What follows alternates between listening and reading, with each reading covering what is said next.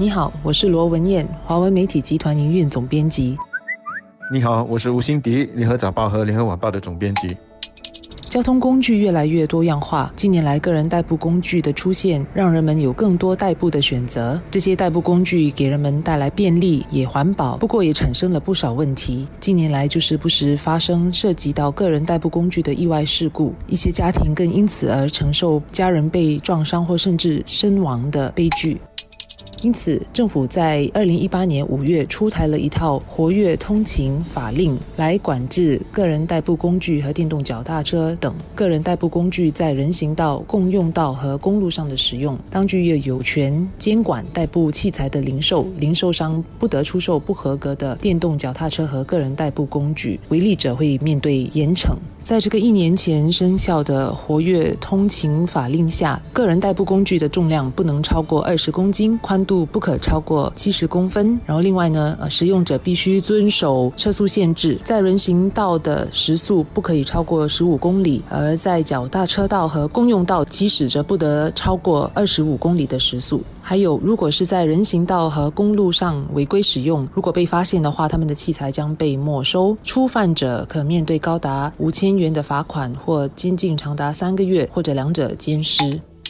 我记得在法令生效的前三个月，执法人员有频频出动，逮捕了不少违规者。这是我们在报章上也有看到的报道。执法人员也充公了这些违法者的代步工具，所以在一定程度上有起了杀鸡儆猴的作用。立法之后呢，个人代步工具的踪影确实又减少了一些。不过我们也看到，除了在公园之外，在一些私人住宅地区，尽管灯柱上有挂着警告的海报，却还是时不时有看到有人抱着。些侥幸的心理哦，超速就是很快的飞驰而过，因此积极展开取缔行动是有必要的。根据陆路交通管理局最近透露的数据，在这法律生效的过去一年里，被取缔的违例情况超过了三千七百起，这也就是平均一天有十多起，这并不是一个小的数字。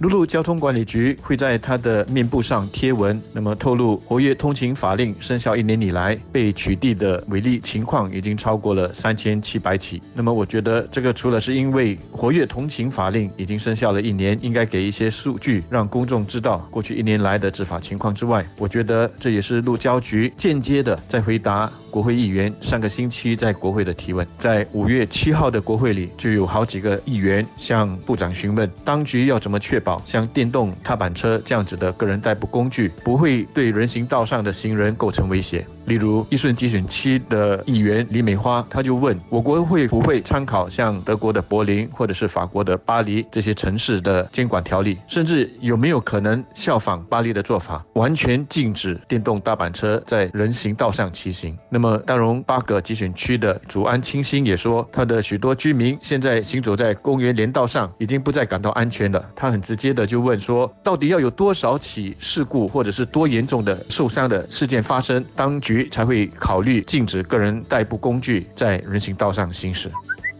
路交局在这个时候发表这些数字，我觉得也是在间接的告诉大家，他们是有在做工的，他们是有一直在执法来确保行人的安全的。那么在这方面，我并不会去质疑路交局有丝毫的松懈，但我的问题是，严厉的执法是否就足够，特别是足够解决行人的这个担心？卫生部兼交通部高级政务部长蓝冰明医生，他在国会上答复议员的口头询问的时候就说，他很明白议员还有公众所表达的这种安全的顾虑。不过他说，解决的方法并不是禁止电动大板车，而是培养正确的文化，让电动大板车的使用者能够安全的、负责任的在允许骑行的地方骑行。我完全同意公众教育的重要性，但为什么那些电动大板车的骑士好像一直听不进去呢？是我们的教育还有宣导的工作做得不够多、不够到位吗？还是这些骑士是真的讲不听的呢？